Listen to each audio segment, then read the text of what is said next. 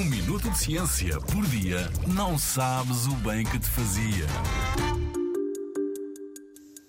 O que são hormonas? O nosso corpo é um sistema complexo e, por isso, tem de haver coordenação e comunicação entre as diferentes partes desse sistema. Para isso, podemos contar com hormonas, que funcionam como mensageiros químicos do nosso corpo. As hormonas são proteínas produzidas por órgãos que se chamam glândulas. Depois de produzidas, podem ser libertadas no sangue para chegarem ao seu destino. As hormonas trazem uma mensagem para células específicas, dando instruções às células sobre o que precisam de fazer e quando.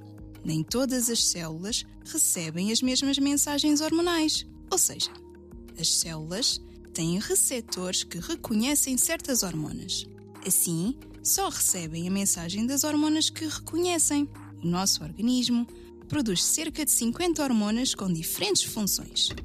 Podem regular o crescimento, o nosso sono ou ainda a reprodução, entre muitas outras coisas. Alterações nos níveis hormonais podem causar problemas no nosso organismo. As doenças de tiroide, uma das glândulas que produz duas hormonas, são exemplo da consequência das alterações hormonais. Estes casos devem ser seguidos por especialistas médicos em endocrinologia. Quem diria que há esta troca de mensagens tão intensa no interior do nosso corpo, hein?